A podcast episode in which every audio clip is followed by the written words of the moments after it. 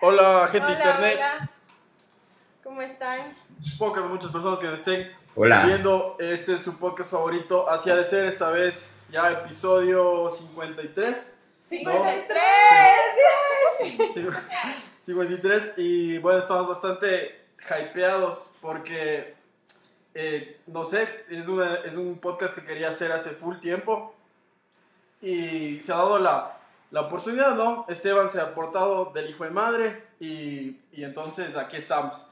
Eh, les quiero dar la bienvenida también a mis lindas colaboradoras de siempre, Nikki y Karencita. ¿Cómo están ustedes? Bien, yo súper feliz, Eric, y gracias a ti por haber aceptado la invitación. Te tenemos un envío que te va a llegar el día de mañana con una sorpresita. Gracias por aceptarnos y, y por aceptar esta súper entrevista. Te vas a Hola divertir, lo chicos. prometemos. Hola chicos, bienvenidos. Hoy estamos igual. ¿Qué es? No, no conozco esa marca. ¿Qué es? Es, Se es- llama Libre. Es biela, brother. Está, está buenaza, la verdad la probé yo también hoy. eh, y entonces eh, está, está una bestia, loco. Y, y nos pidieron que te hagamos llegar también a, a ti, a la papaya dada, eh, unas bielitas. Entonces creo que serán bien recibidas, ¿no?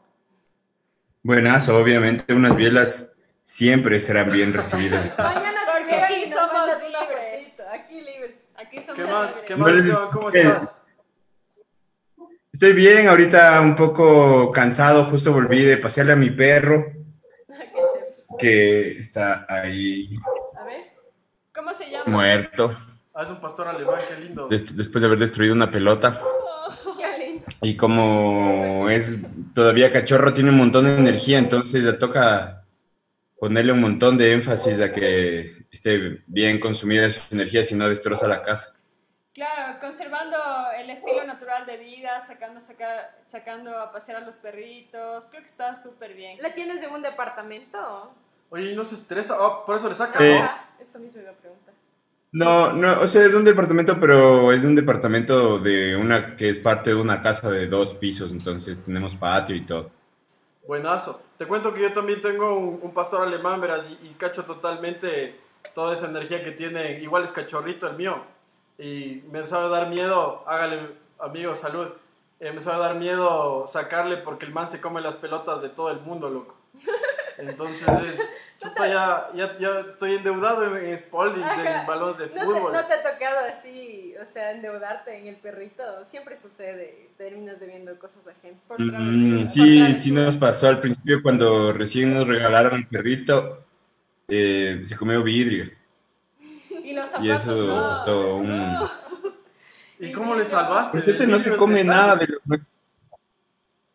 No sé, el man solito se salvó. Lo, lo que nosotros hicimos fue fue hacerle radiografías para ver que el vidrio se vaya, pero el man solito no sé cómo hizo. Al circo le iba a mandar ya para que sea un comedor de vidrios oficial. La atracción del momento, pero creo que tiene su propio sistema y qué buenazo que no le pasó nada, estuvo tranquilo y creo que los perritos, o sea, siempre nos pasamos de esos sustos de que se coma algo. Bacán. Este, Esteban, bueno, ya está alguna, algunas gentecitas sí, conectadas. Te voy a mandar a ti también el link para que puedas compartirle, aunque en Oh Facebook no, también estamos señal. Chicos, los que estén aquí en mi Instagram, por, por favor, pásense hacia de ser y, y ahí nos Se van a ver completo. Porque ya estamos juntos con la papayada, pero aquí no les puedo mostrar. Pásense hacia de ser, por favor. Ha sido, como, como yo decía, la gente que nos está viendo, eh, una, una entrevista, un podcast que yo vengo buscando hace, hace tiempo. Y bueno, se, ha dado, ¿no?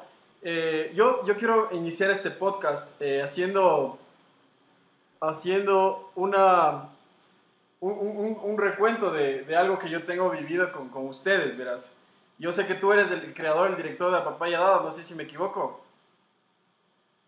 O sea, sí, yo soy el único miembro que lleva los 13 años que tiene de vida la banda y yo la creé, yo le puse el nombre. Yo mm, Tú eres la Papaya Dada. básicamente he estado al frente de la banda. ¿Qué? Tú eres la Papaya Dada entonces. Sí, más o menos puede decirse que sí. O sea, obviamente somos una banda y es indispensable el trabajo del equipo, Bueno, patrón. pero yo he estado haciendo una buena parte del, o sea, hago la mayor parte del trabajo. Te canto totalmente. Este, no, sé si, no sé si tú fuiste o eres eh, profesor también universitario. fui un tiempo profesor universitario cuando, antes de que funcione la banda y antes de que la banda me absorba todo el tiempo, Claro. tenía un poco de tiempo de dar clases y me gusta mucho dar clases, la verdad. Porque verás, ¿Y yo qué tengo... ¿Clases de qué dabas? Daba clases de striptease. Es Como él, ¿Dónde no, como yo, no. me anoto en esa clase? Daba clases. Daba clases de música. Yo soy músico. Claro. Ya estabas en la UDLA, estudié ¿no? y eso. Creo que en la UDLA. Estuve, estado, sí, he estado en, en- cuando tuve chance de, estu- de, de dar clases en la San Francisco, en la UDLA, en el Conservatorio Franz Liszt, en el Conservatorio Mozarte y en el Colegio Americano. Buenazo, porque verás, yo tengo un, un par de anécdotas con la papayada. Yo puedo decir que me declaro fan de la banda. Eh, yo también soy músico, verás. Eh, y, Sí, y- sí, y yo te- tengo, no sé si todavía tengo, tengo una banda. Digo, no sé si todavía tengo porque no hemos tocado desde el 2016 Los Increíbles Dada. Y ahí está la, ahí ¿Les está la anécdota, vez? que nosotros nos Ah, llamamos tú eres Increíbles. Dada y yo les caché a ustedes eh, la papayada y dije, fuck, ya, ya se cagó todo porque ustedes de ley van a ser más populares que nosotros. Y verás, una vez fuimos a, a grabar en, en la UDLA y estabas ahí. No sé, no sé si te acuerdas, esto es en el año 2000, no sé si los de mi banda están viendo el podcast. Esto es en el año Mándenos saludos 2014, increíbles. 13, tal vez. Y, y por ahí, ahí, ahí yo, yo caché y comencé a ver, a, a darle seguimiento un poco a la banda. Me pareció una propuesta súper original por el, el estilo este de meterle jazz al- a la música popular, digámoslo así, a la chicha. Y yo le fui siguiendo el- la pista. Y también la, la otra anécdota que te tengo es que yo me fui a estudiar en España, ¿no? Como buen ecuatoriano migrante que soy, eh, me fui a hacer una maestría por allá. Y, y ya, pues, loco, comencé a ver la, la música que estaban haciendo ustedes y sobre todo este hitsazo que fue el epicentro y, y- y el, el fabuloso, que a mí me parece fabuloso, eh, junte con Gustavo Velázquez. No sabes, bro, yo, yo vi, he visto también los comentarios que les ponen en YouTube y me identifico totalmente. Cacho que es una sensación en Europa, loco. Yo tenía panas Erasmus, eh, que eran italianos, alemanes, de todo un poco, loco, griegas, griegos, de todo lado. Y, y ahí era, pues, en el departamento allá, eh, a, a meterle papaya dada a full, un montón de historias que ya no pude recuperar. Bien. Ahí enseñando a bailar, pues, lo que yo que acá soy un cero a la izquierda en el baile, allá era... Ese Allá era la- producto de exportación, Allá fue- para el mundo. Allá fue la, la sensación, brother. Eh, Eso te cuento como para arrancar el podcast. Qué bacán. Qué bien. Qué chévere saber que la gente puede disfrutar de la música que uno hace con tanta, con tanto cariño desde acá. La puede disfrutar en, en cualquier lado, básicamente. Eso es una, es una sensación indescriptible, la verdad. Hay, hay, hay gente, verás, que me dice como, ¿por qué entrevistas a... O sea, ¿por qué a todos los, los que entrevistas es como que les, les estás haciendo una felación, no? Pero es que yo entrevisto a la gente o a, a lo- a los grupos que, que me interesan, ¿cachas? Sí, sí. Entonces, eh, Que hacen algo chévere. porque si no me gustara, no tendría de qué hablar, ¿me cachas? Y verás, quiero iniciar esta, esta, esta pequeño, este pequeño podcast humilde y grande a la vez, desde acá desde Ibarra para todo el mundo. Síganos en nuestras redes sociales, YouTube, Facebook, eh, Instagram, también estamos en Spotify. Quiero arrancar esta, esta pregunta para ti que eres el creador de la papaya Dada, básicamente. ¿Por qué hacer chicha, eh, brother, en un tiempo en el que la música urbana, ya, Popular. eh, es, es, lo, es el pop, es el pop de, de este siglo. Y también en el que, digamos, yo sé que tú vienes también del, del rock, vienes del jazz, y en el término de esto de música independiente el, está la música indie, ¿no?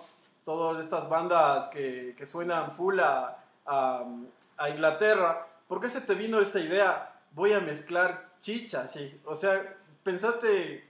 En no- lo que nadie o sea, era una locura, loco. chicha. Era una locura, pana, en otras palabras. Ajá. Esta es una pregunta muy buena y tiene una respuesta bien larga. Entonces, no sé si quieres la respuesta bien larga o quieres que la corte. Dale, dale, o sea, una mediana, hagámosle mediana. Medianamente corta porque tenemos el tiempo. Pero te Tenemos tu tiempo.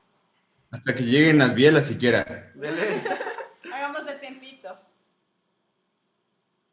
O sea, verás, el- la, la- no sé, pues, ¿qué, qué nomás te cuento? Te cuento que la papaya dada nace en el 2007 y era un proyecto de la Embajada de Estados Unidos. Entonces, la Embajada lo que quería era escoger un cuarteto de músicos, estudiantes, a los mejores quería escogerles, e hicieron unas audiciones súper densas, súper densas, así como estilo gringo mismo, era la Embajada gringa, pues, ¿no? Así como en Y- el reality, en la película, que haces tus audiciones. Claro, como en eh, Whiplash, dices vos. Whiplash. It's En not, my, Whiplash. it's not my tempo ahí. Eh, perdón que les interrumpa, nos están mandando saludos y nos están inscribiendo un montón. Les vamos a mandar saludos a las personas que ahorita ya se Oh, no, se cuelga, se cuelga. Me dice Juanito Marcelo que un saludo al cumpleaños Fernando Campos y que gracias por estar en su en vivo. Andrés Ortega, Otniel, Ariel, un abracito. Listo, ya está. Ahora Gracias, sí. cuéntanos. Ahora sí, brother, te escuchamos. Todo el Ecuador y Latinoamérica junta te escuchan. Esperemos. Y entonces, bueno, en, en conclusión, los manes nos, nos seleccionaron para que vayamos a tocar jazz a Estados Unidos. Lo cual para mí era un poco extraño porque eh, es como seleccionar a unos, no sé si me están escuchando o se Sí, Sí, sí, sí, te sí. escuchamos. Creo que tu imagen se está un poco colgando, pero sí te Pero escuchamos. el sonido está bien. Aló. Sí, sí. Sí, Te escuchamos. Ya, verá, entonces lo que pasaba me parecía a mí extraño porque era, era como absurdo llevarse a unos yamingos a, to- a tocar jazz al país del jazz. Claro. como traerse unos gringos a tocar yarabís acá, no tiene sentido. Entonces lo que hicimos fue empezar a fusionar de una con la música ecuatoriana. Y fue una búsqueda, porque yo la verdad es que no tenía muchas ideas muy claras de qué es la música ecuatoriana, de cómo tocarla.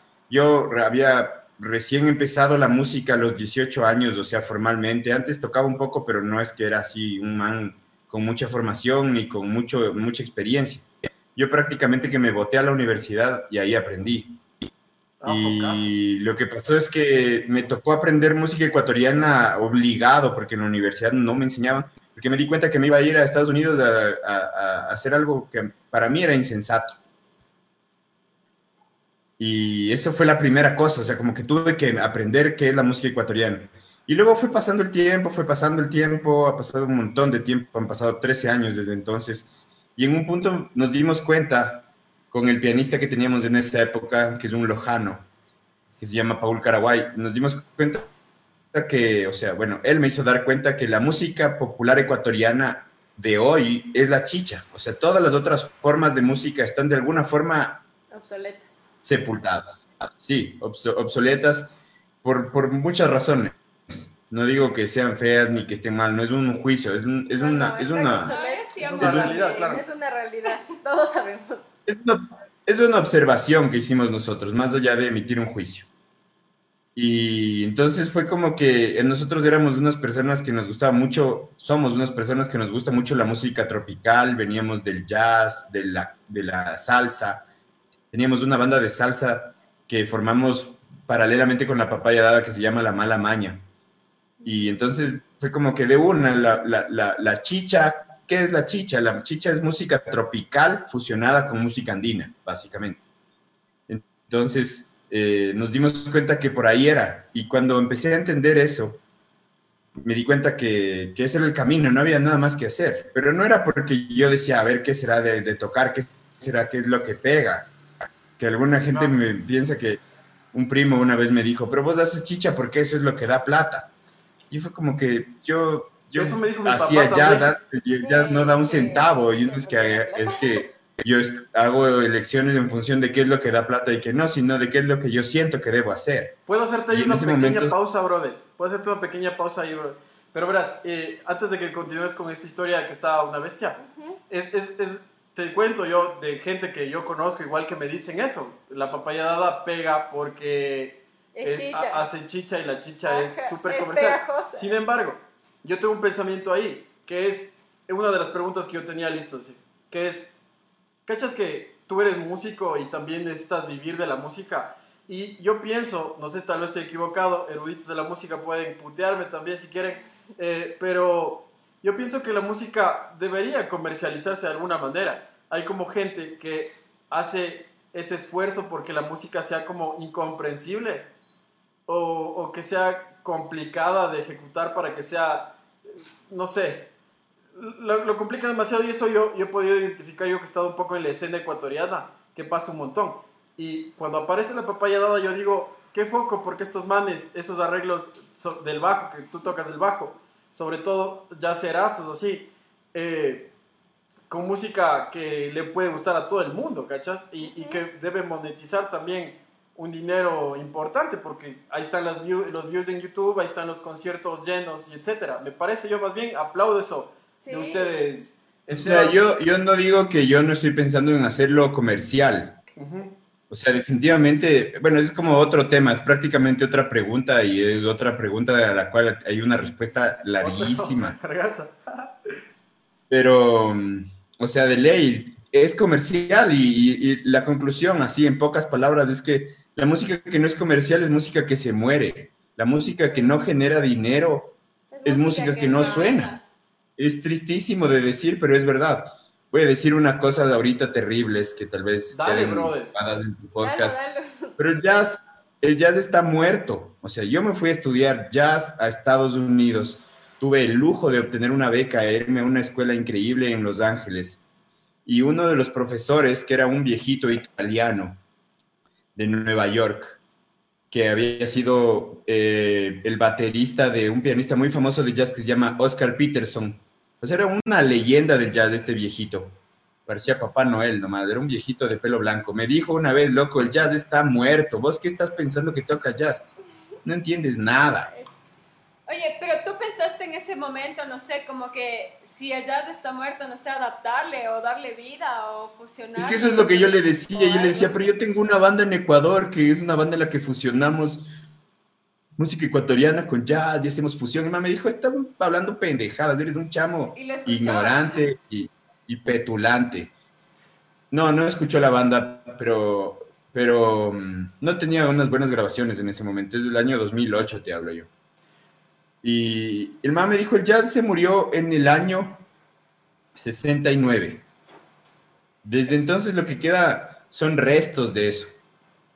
Pero tú estás de acuerdo como con eso, de que el jazz Absolutamente. murió, ¿o tú le La música que no genera otra- la- esta otra Esta O sea, bueno, que le haga crecer. ajá.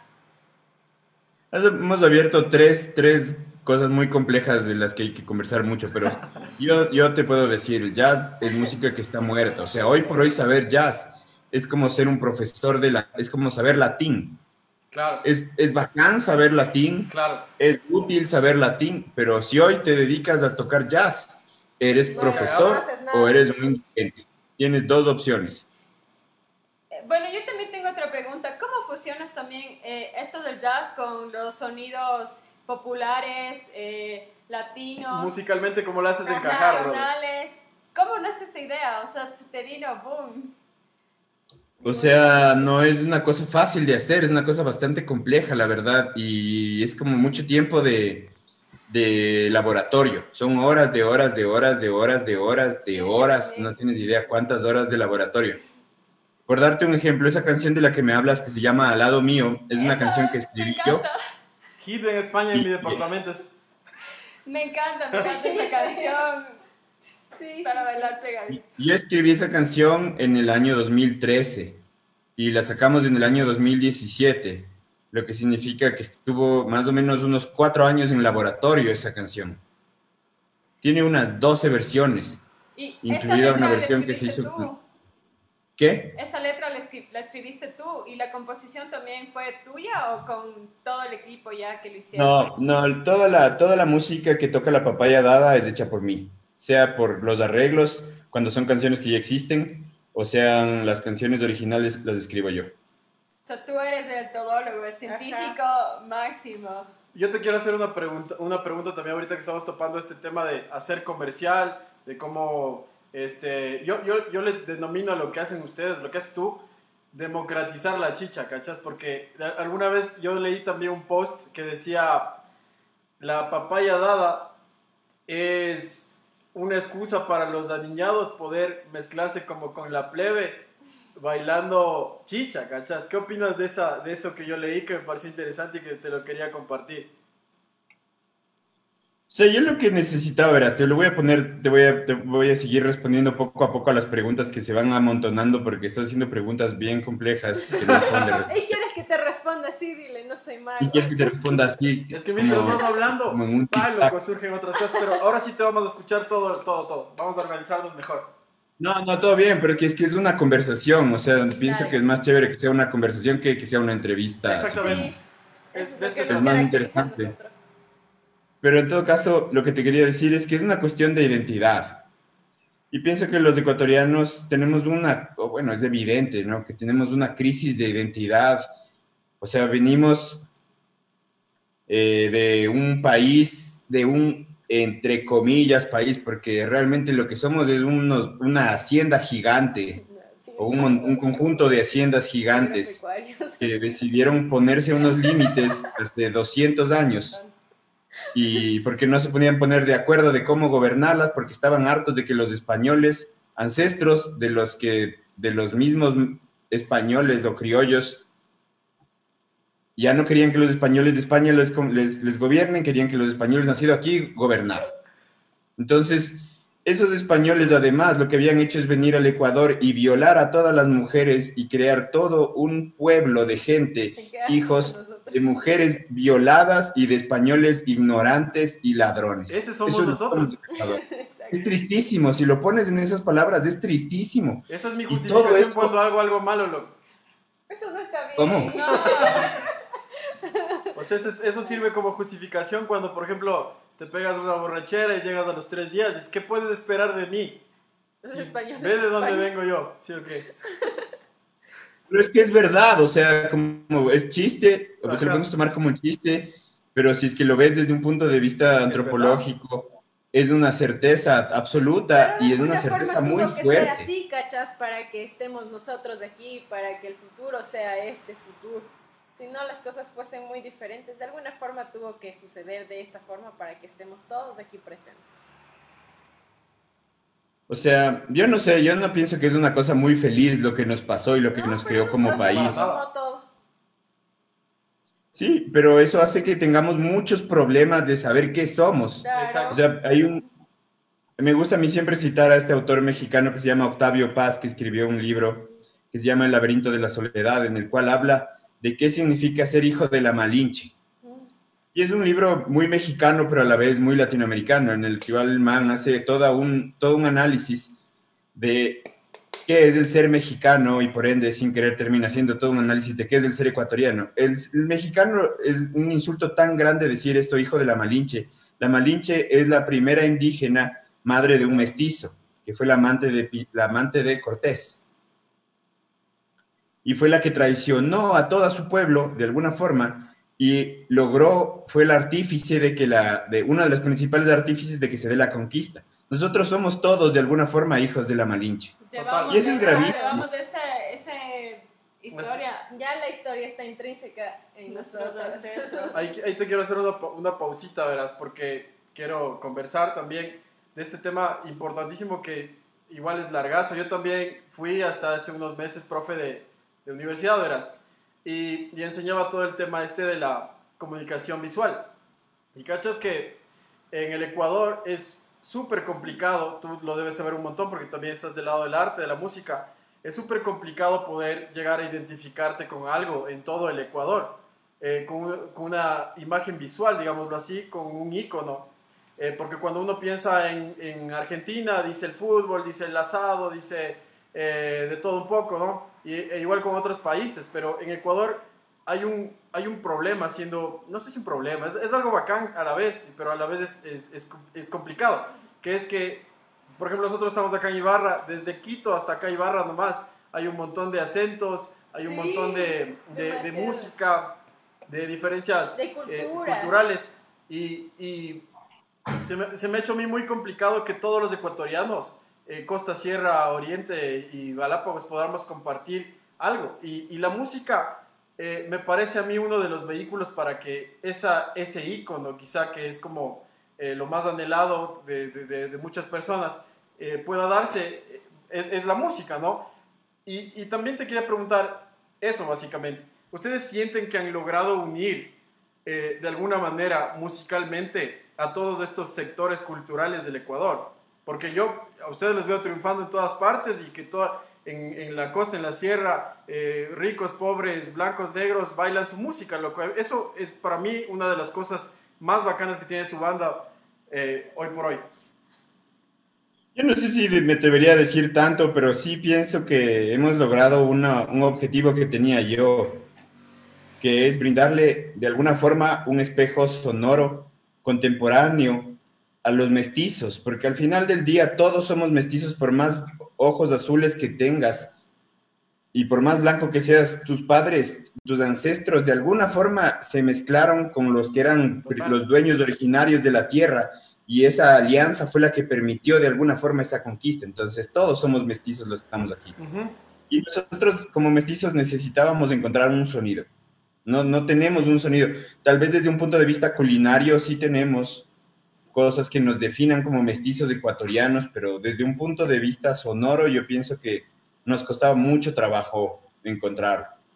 Y nos daba mucha vergüenza, o sea, como que yo digo en, en un, en un programa de televisión que se llama Expresar, te digo que a las 2 de la mañana todo borracho baila en vida. Total. Y es porque a las 2 de la mañana, ya cuando estás borracho y estás enfiestado, ya nada te, nada te impide, no tienes esa, esa vergüenza de poderte sentir identificado con una melodía tradicional ecuatoriana. ¿Qué foco Que que tú probablemente- eso, Tengo una pregunta, Iván, respecto Dale, a eso. O sea, a lo que tú dices de esto de que sí, a las 2 de la mañana todo el mundo topa ese, ese sentimiento de no de estar sintiéndose bien, bailando. Y no sé, me da la impresión de que desde ahí nace dónde venderán buen trago. Entonces, no sé, creo de que me- mañanitas. Si me no estoy- parece... Si no estoy mal, creo que es una canción que ya estaba, ¿no? Sí. Ajá. ¿Dónde vendrá buen trago? Es una tradicional, Ajá. es una tonada tradicional. Pero me, me- me Y- gusta también este estilo como lo, lo reconstruyen y lo hacen, o sea, tan vivo, tan, Es que de nuevo, tan popular otra vez. es que de nuevo eh, es, es como lo que, acabamos, lo que acabamos de decir, ¿cachas? Como volver, poner esto que a la gente quizá, y es una de las preguntas que justo te tenía, que eh, esta, este, esto, esta música de 24 de mayo, una vez yo me acuerdo que en una discoteca en la que todo el mundo estaba súper borracho, súper borracho así, pusieron en la madrugada y todo el mundo bailaba. De, de todo, eh, es lo que te digo que me parece impresionante. De todas las clases sociales, de todo así, bai- bailaban porque ya estaban borrachos y porque ya era súper tarde, ¿me cachas? Sin embargo, ustedes, tú, eh, ¿cómo dice la canecita? Eh, reconstruyeron el tema para que uno pueda ver el video en YouTube, para que uno comparta, se sienta orgulloso, inclusive. Yo no soy muy patriota como tal, como nacionalista, e- etcétera, pero es un sonido, la banda 24 de mayo me parece una bestia, es un sonido súper diferente. Entonces, a- al ustedes ponerle de nuevo a las nuevas generaciones, no sé cómo, cómo, cómo lo ves tú. Eh, de nuevo voy al, al mismo término que yo, que yo les puse, que es como democratizar de nuevo la chicha, tratar de encontrar esto que nos pueda juntar a todos, a todo el, a- el Ecuador como una sola cultura. ¿Cómo, lo- cómo lo ves tú? Mm, está buena la entrevista en todo caso. Pero Gracias. es que, verás, yo, yo te, doy un, te doy un punto de vista. Yo lo que, lo que yo sentía es que hasta que lleguemos nosotros, todos los artistas chicheros, por muchas razones, incluido el miedo, incluido la falta de conocimiento, incluido el vivir en un lugar donde, donde no hay una verdadera industria y no hay verdaderamente nadie que te ayude. O sea, todo, toda la, digamos, la crisis artística que teníamos genera que todos los artistas quieran sonar igual a Gerardo Morán. Entonces todos iban donde el mismo man que les hace, que le hace Gerardo Morán, que de hecho vive ahí en Cotacachi, que es un crack el man, obviamente, el man se inventó Sí. ese sonido, yo no, no- y todo, obviamente, repito, todo esto lo digo sin, sin, sin la intención de emitir prejuicios, sino como solo una observación de la realidad Total, total. todos los artistas sonaban idéntico. Todos los artistas chicheros hasta el 2016 suenan idéntico, pero idéntico. Y lo que hacía falta es que venga alguien y que diga, no, pues ¿por qué todos tenemos que sonar idénticos? Es como que, imagínate que los Red Hot Chili Peppers, que Metallica, que Iron Maiden y que Bruno Mars, todos suenen idéntico. Sería absurdo. Entonces Necesita cada esta idea artista. de este nuevo, no sé, tal- ustedes se definen tal vez como un género musical, o sea, más allá de que sea una combinación de esto que hablamos O de sea, nosotros por fuerza, por la fuerza le pusimos chicha radioactiva a lo que hacemos. Pero realmente lo que somos es unos degenerados Sí, sí, por sí, todo está sentido. genial. ¿De dónde salió? Así que les corte, perdón, un poquito. ¿De dónde salió? La chicha de radioactiva. radioactiva? ¿De dónde? Pasó que cuando tocábamos jazz, yo tenía, teníamos una banda de jazz, la papaya daba era una banda de jazz, y yo le llevé un día una partitura al baterista que era la cosa más compleja que he escrito en la vida. Que era una partitura en la que, en vez de dividir el tiempo en cuatro tiempos, o sea, la música en cuatro tiempos, como un, dos, tres, cuatro, yo la subdividía en fracciones y iba tocando una cumbia como fraccionaria, una cosa completamente demencial, sacada del jazz más contemporáneo y putrefacto del universo y era una cosa que se llamaba La Chicha del Señor Holanda, como un homenaje a un bajista gringo que se llama Dave Holland, que toca esta música súper complejísima y cerebral, pero en versión chicha. Y el baterista vio la partitura y vio que estaba repleta de fracciones, o sea, tenías que resolver primero una ecuación matemática para poder entender lo que estaba pasando musicalmente. Y me lanzó la partitura y me dijo, pero ¿qué, qué te pasa, loco? ¿Qué es esto? Es como chicha, pero radioactiva. Y yo le dije, exactamente eso es, ni más ni menos. Qué brutal. Este, yo, yo, yo le cacho como también estas influencias. Es que a mí me gusta, eso es lo malo de ser músico, no- tú debes estar de acuerdo conmigo, bueno. porque es como que te puedes analizar todo, ¿cachai? Y yo, a ustedes yo no los veo como un grupo de chicha, convencional, como tú dices ahorita, hasta el 2016 todo el mundo sea, se somos parecía. un, un grupo de música independiente, eso es lo que somos exacto, realmente. Exacto. De hecho, sí. yo pienso que ustedes no son una orquesta, que son una banda, porque tienen como sonidos rockeros y también esto de la, la mezcla psicodelia y los mezcla. conceptos, ¿cachas? Es Los conceptos recién, y eso también te quería preguntar ahorita, ¿cómo les fue con este concierto online que dieron desde la luna? Concierto el concepto, lunar. el concepto de Pareció una bestia también. Ajá. Nos fue chévere, el concierto de la luna fue una experiencia única e irrepetible. Fue un trabajo, pero nunca he hecho un trabajo tan, nunca hemos hecho creo que un trabajo tan complejo. Eh, fue realmente muy difícil, todo el marketing, toda la cuestión de ventas y toda la producción fue, fue realmente muy duro. Y quedamos muy contentos en ese concierto. Pasaron un montón de cosas como la gente que no se podía conectar, como las típicas cosas que le pasa a todo el mundo. Como cuando Estas no nuevas- llegas a tiempo o se te pierde la entrada. O gente que, o gente que compró la entrada al último segundo y que ya nos hacía como decía, ya te mandé el depósito, pero de pronto tenía 100 personas mandándome el mismo mensaje diciendo ya te mandé el depósito y en el último segundo ya, ya no hay nada que hacer. Pues. Pero ¿qué tal ex- esa experiencia de llevar eh, el concierto, ¿no? Un concierto a través de estas plataformas digitales como nos obligó la situación El actual. fucking COVID. Ujú. Fucking COVID. Yo sinceramente no, no, no soy muy fan de eso. O sea, es una opción que nos ha quedado y estamos agradecidos por poder hacerlo, pero Claro. Es que es Pero otro la diferencia es como, es demasiado grande, o sea, es como, no sé, Es que puedo no hacer unas comparaciones, pero creo que no son óptimas para, el, para entrevista. frente, que se sientan las cosas. O sea, yo también es como que recuerdo siempre bailando, Ajá. la papaya y chuta por poco sudando, haciendo unas parejas de vuelta y el. Yo la última vez que les vi de frente fue en Otavalo, en las fiestas anteriores de Otavalo.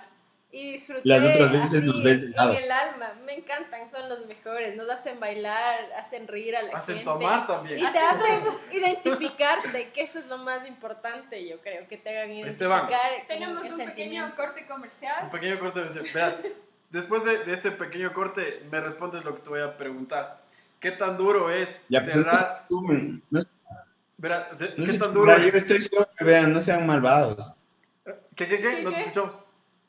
Que no se sumen porque yo estoy sobrio. Ah, Y eso que va a los llegar, mojitos. ya. Hemos sacado los mojitos porque también nos auspician unos mojitos, loco. Pero te prometemos Sí. que todos los Mojito regalos Express. te llegan mañana. Te Verás. llegan, te llegan. Te quiero hacer una pregunta, Esteban. Eh, ¿Qué tan duro es para, para ustedes como emocionalmente, porque sé que musicalmente no va a ser nada duro, eh, cerrar shows de artistas internacionales? Yo me acuerdo que el año anterior yo estuve aquí en el Cabazorro de Ibarra y también eh, cerraron, cerraron, cerraron al, a Andy Rivera.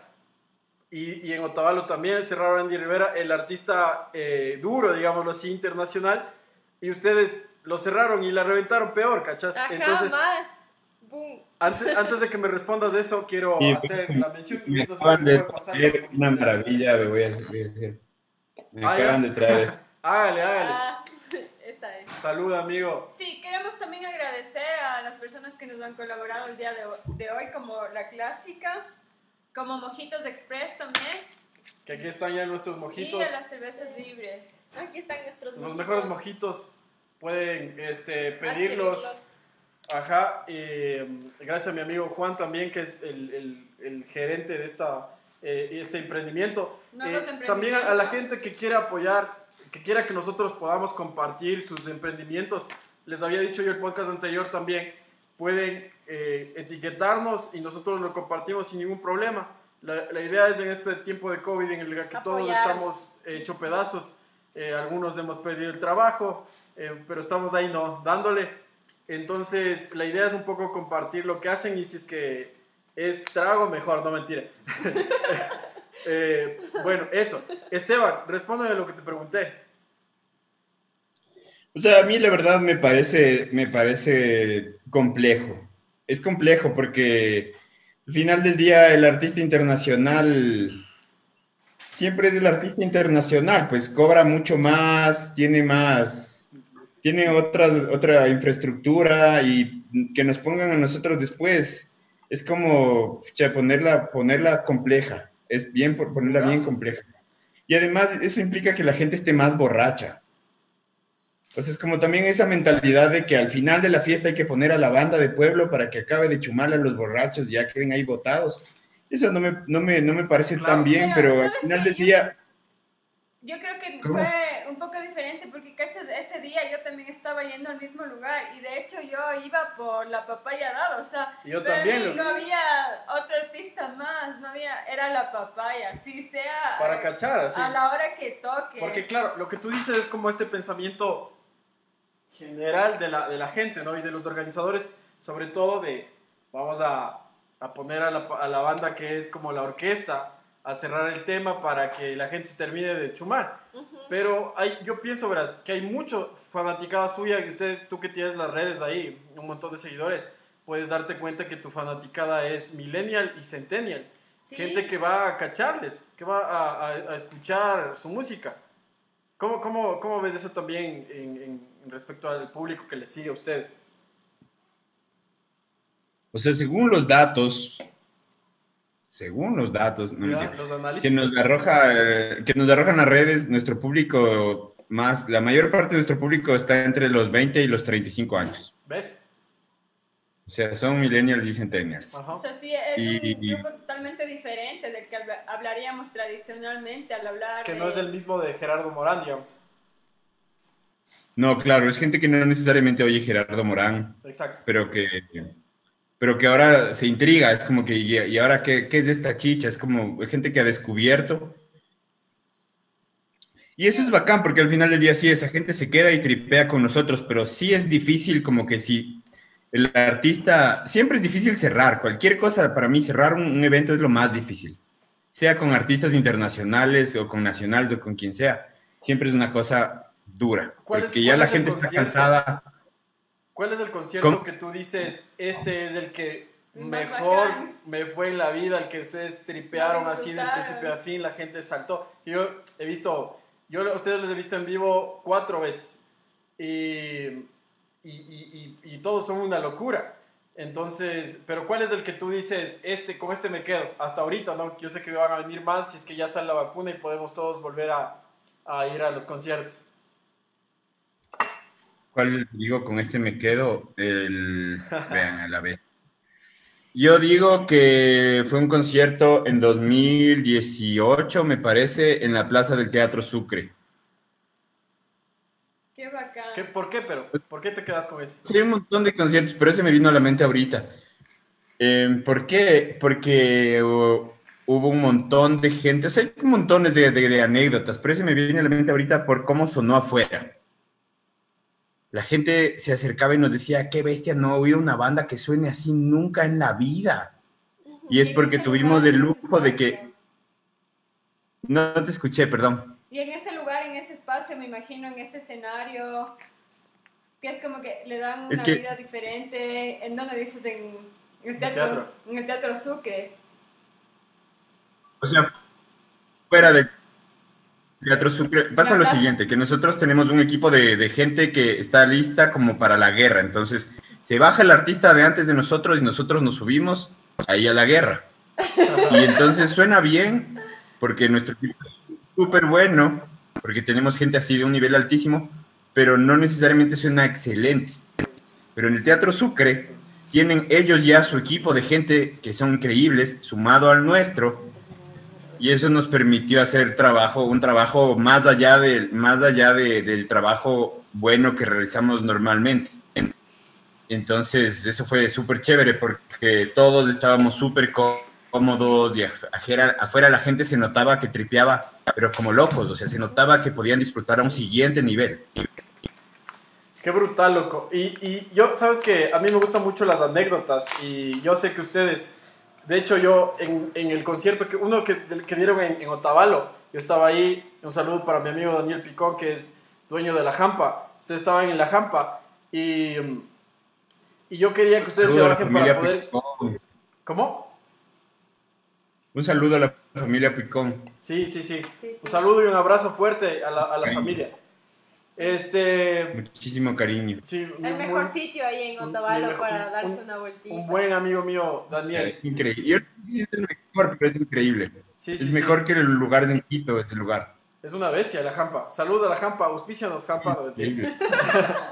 Este, yo me acuerdo que en varios conciertos ustedes se bajan y yo no sé a dónde se van. Yo quería compartir tal vez esta conversación en, en vivo esa vez. También estaba con una cerveza adentro, ¿no?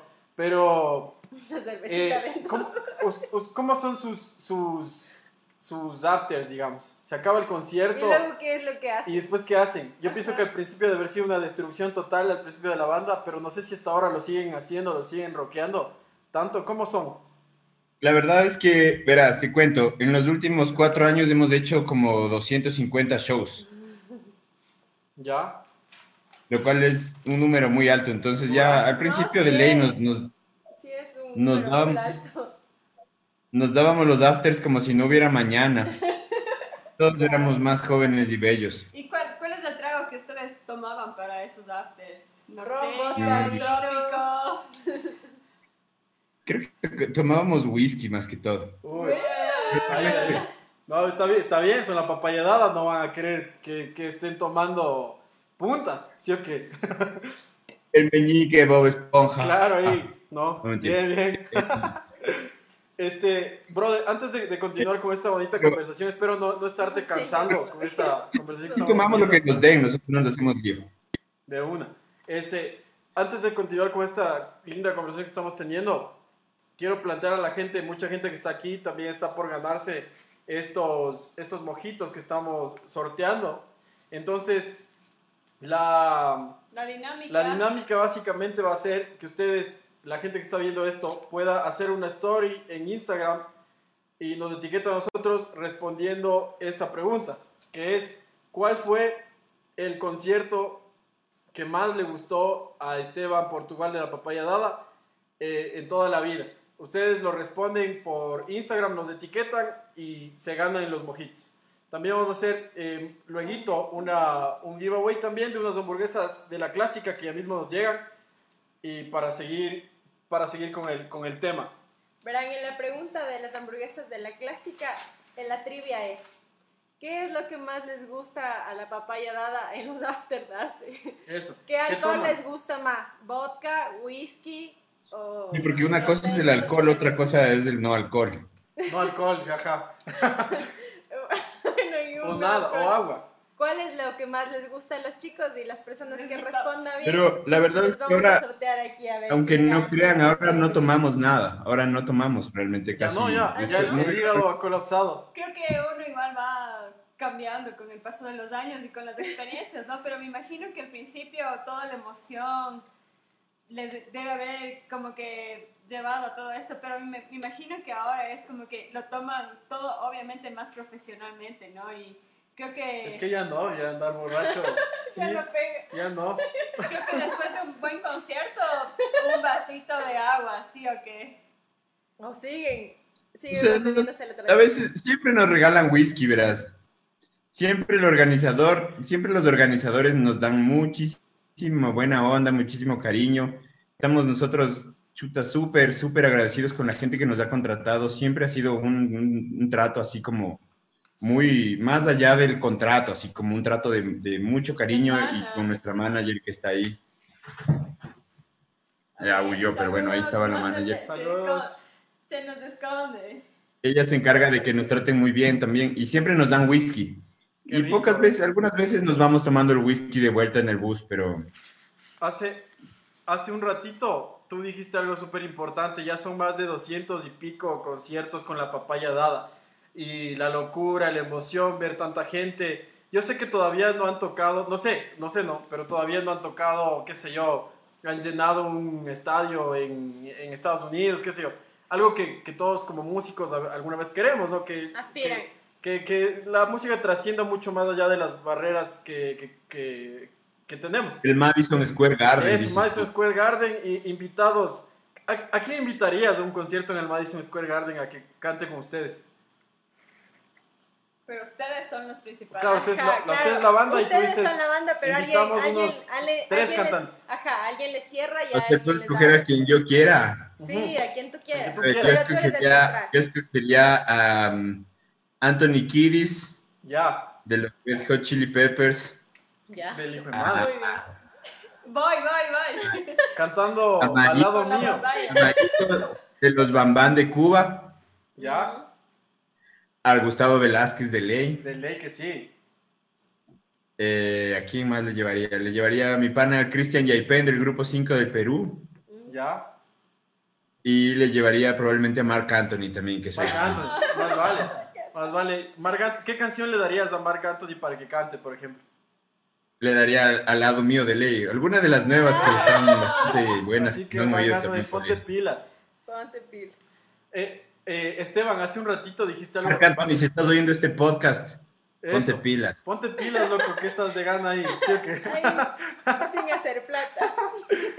De gana perdiendo plata, eh, Eh. Marc Anthony. Pero sabes que estuvimos desde en 2018, a final de 2018 estuvimos en Nueva York. ¿Y qué Y tal? estuvo fue? increíble, la verdad. ¿Les puedo yo meter una preguntita aquí del público? Me, pregun- me preguntan, eh, esta es una pregunta del público, ¿no? Me dice, pregúntale acerca de su experiencia como en producción y cómo ha sido trabajar con cinco personas en un grupo. ¿Qué tan difícil es? Claro, porque la idea O sea, es tuya, somos, ¿no? somos Claro. más de cinco, somos ocho músicos. Y la verdad es que siempre es difícil manejar artistas, trabajar y hacer que todo se junte, siempre es complejo. Pero hemos tenido la suerte de que las cosas fluyen con relativa normalidad. Oye, Qué oye. Esteban. eh, Ya se están dando como locos ahí. sí, ¿Qué? Tengo una pregunta. ¿Se han dado de quiños alguna vez? Aquí siendo indiscreta un poquitito. Sí, sí, ahora vamos con Mm. las preguntas indiscretas. Nos, una vez con el Carlitos no nos dimos de quiños, pero sí nos hicimos una guerra de carnaval en la que terminamos los dos llenos de chocolate y de aerosol, de... de- o sea, nos, ya nos echamos cualquier maldad, cosa que con en la maldad. casa. Esteban, No, eh, justo, ¿qué? justo que dices, le nombras al Carlitos, eh, vocesota, ¿no? Yo pienso que ícono en la papaya también. Este, al- hace algún tiempo, no me acuerdo, yo creo que estaba en España todavía, y se anunciaba la salida de él. ¿Qué pasó ahí? ¿Se fue? ¿Por, por qué, por qué sigue? ¿Por qué se iba a ir? No sé, no sé cómo plantearte la pregunta. Aquí está alzando el polvo del pasado. Dando el polvo del pasado. El Carlitos tiene otra banda, tenía otra banda que se llama Suburbia. Suburbia, claro. Y, y- Y decidió esa banda más y se nos cruzaron unas fechas en un punto, entre las de Suburbia y las de La Papaya. Tuvo que Y el manager que teníamos en ese momento ya estaba un poco, estaba un poco ya con poca paciencia, porque el Carlitos es una persona un poco particular. Entonces el manager le dijo, bueno, entonces si no quieres, si vas a estar haciendo problemas, o sea, era una época en la que recién empezábamos a cosechar los frutos de, de años de trabajo. Y le dijo, bueno, si vas a hacer problemas, entonces ándate. No, Y el Carlitos dijo, bueno, entonces me voy. O sea, fue una clásica conversación entre un par de necios. claro. El uno necio por decirle ándate y el otro más necio por decirle ya, pues me voy. Ya me voy. Y en un punto el Carlitos de pronto no estaba en la banda y así fue como que me llamaron y me dijeron, el Carlitos se fue y yo me quedé así como que, ¿qué pasó? Es que sí, el Carlitos, o sea, fuera ahí como que... Fue como en el una auge. conversación. Fue ¿Qué? cuando comenzaba el auge de la papaya, de hecho. Yo decía, ahora, ¿qué será? ¿Qué será si yo cuando me fui de mi banda me fui a España a estudiar? No A pudieron, llorar. no pudieron hallarse otro vocalista. Y, yo que mi banda era fresca.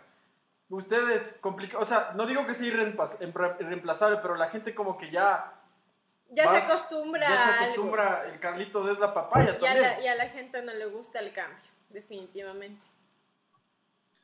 Yo no sé, igual ahora también canto yo, después de eso aprendí a cantar, porque me di cuenta que también tengo que cantar yo y, y ahora yo canto algunas canciones de las canciones nuevas y también eso es bacán para mí porque me obligó a ponerme pilas Claro.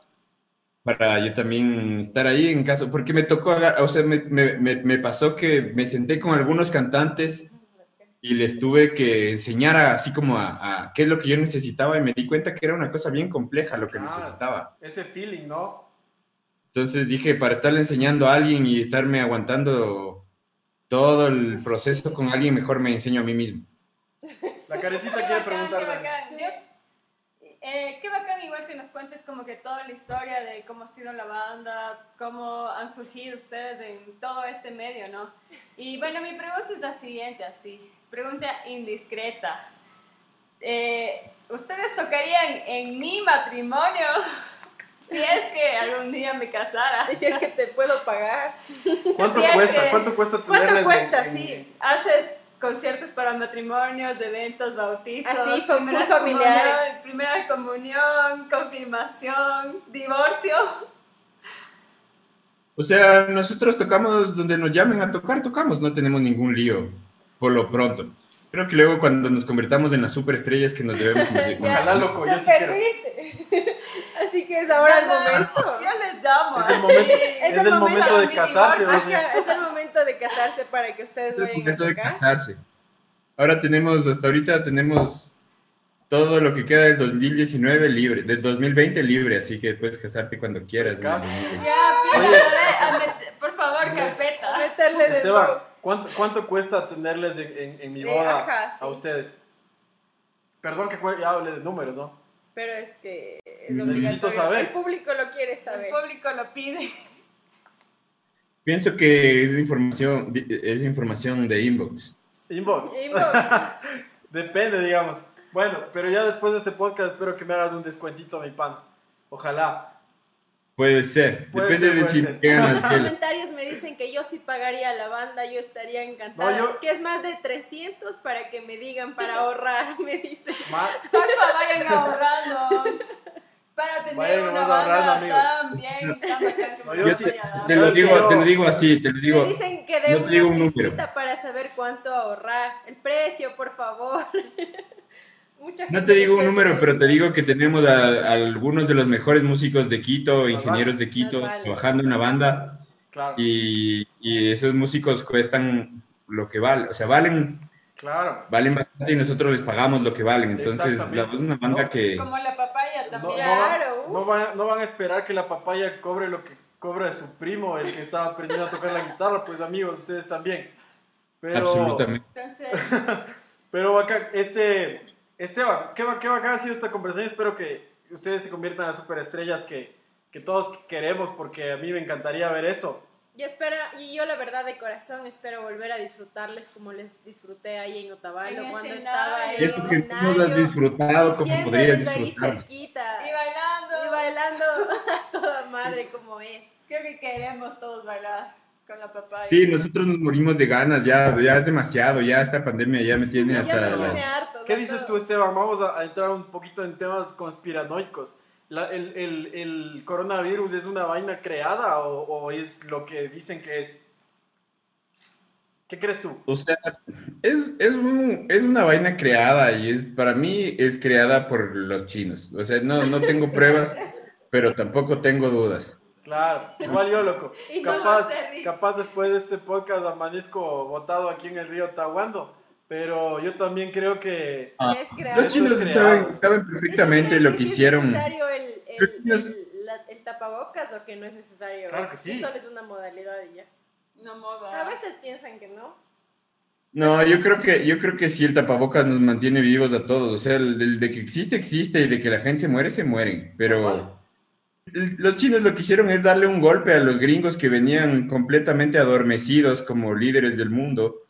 Y ahorita los tienen contra las cuerdas a los gringos, y es así de fácil. Es focazo.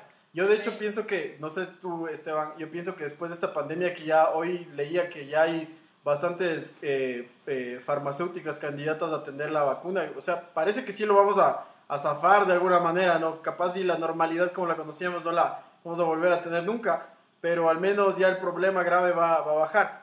Pero yo pienso que una vez que esto baje un poco de, de, de esos niveles, Estados Unidos está preparando un bombazo para los chinos porque esto sí fue, como tú dices, un golpe, un golpe bajísimo. O sea, como dice mi papá, les cogieron con los calzones de abajo a los, chi- a los gringos. Pero bajísimo, así. los- los- con los calzones en el ventilador habían hecho así el calzón. Belén. Y habían lanzado nosotros, ya. pero se Belén, lleva nadie se lo esperó. Nadie se lo esperó, brother. La última vez que les vi a ustedes fue el concierto de Andy Rivera, que ya estábamos entrando en pandemia. Sí, sí, cierto. En ese concierto de Andy Rivera yo me acuerdo que eran ya las 2 de la mañana. Sí, Y yo siempre que estoy cansado y no tengo muchas ganas de tocar, me digo a mí mismo, loco, toca, toca. Puede ser la última vez que toques, no sabes cuándo y te esa vas a fue la morir. última vez. ¿Cuándo fue Y esa fue la última vez que tocamos en- frente al público. Qué foco, yo estuve ¿Fue ahí. esa vez? La última, la última. En Otavalo, ¿cierto? Yo estuve ahí. En Tomen eso, todos los que están viendo este Todos los podcast. que están viendo este podcast, la Tomen última eso. vez. Salud por la papaya.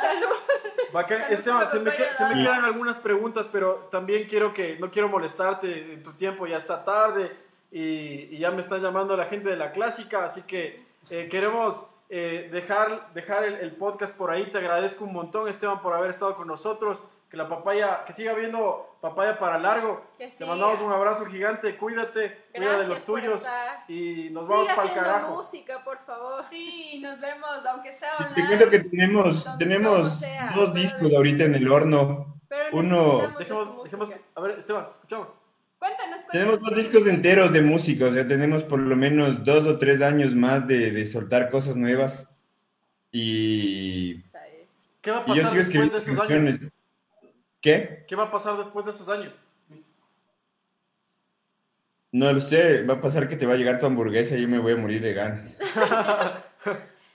Pero, y bueno, ¿y Eh, ¿qué vamos a esperar este, este tiempo? ¿Qué viene con la siguiente papaya? Con la papaya, ¿nos vamos a ver en más conciertos online o ya tenemos pre- preparado un plan piloto de regreso a la normalidad? Eh, sí tenemos todo eso junto y más, pero no sé yo qué es lo que vaya a pasar. Yo la verdad es que me dan miedo los conciertos online. He visto como, no sé si le conocen a este bajista Pedro Aznar, que es un bajista Sí, sí, sí. súper icónico en Argentina. Total. Y ese man, ese man siendo un man tan gigante como es, se le pasaron algunas cosas mal en su transmisión online.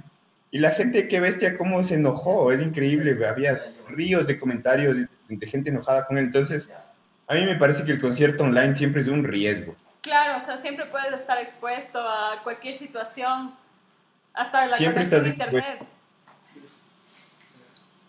Pero- Entonces, eso, Ajá. También, eh, no sé, ¿tienen algo, preparado algún disco o algún disco, algún material también nuevo que, Que vaya a salir, aunque que sea- lo quieran lanzar? Ajá, aunque sean plataformas electrónicas como las que estamos tratando ahora, porque por O sea, ahora no les podemos disfrutar como así. en chiquis, pero no le digas a nadie que queremos, si es que Dios nos ayuda, esta pandemia creo que nos ha hecho creer en Dios a todos más que nunca.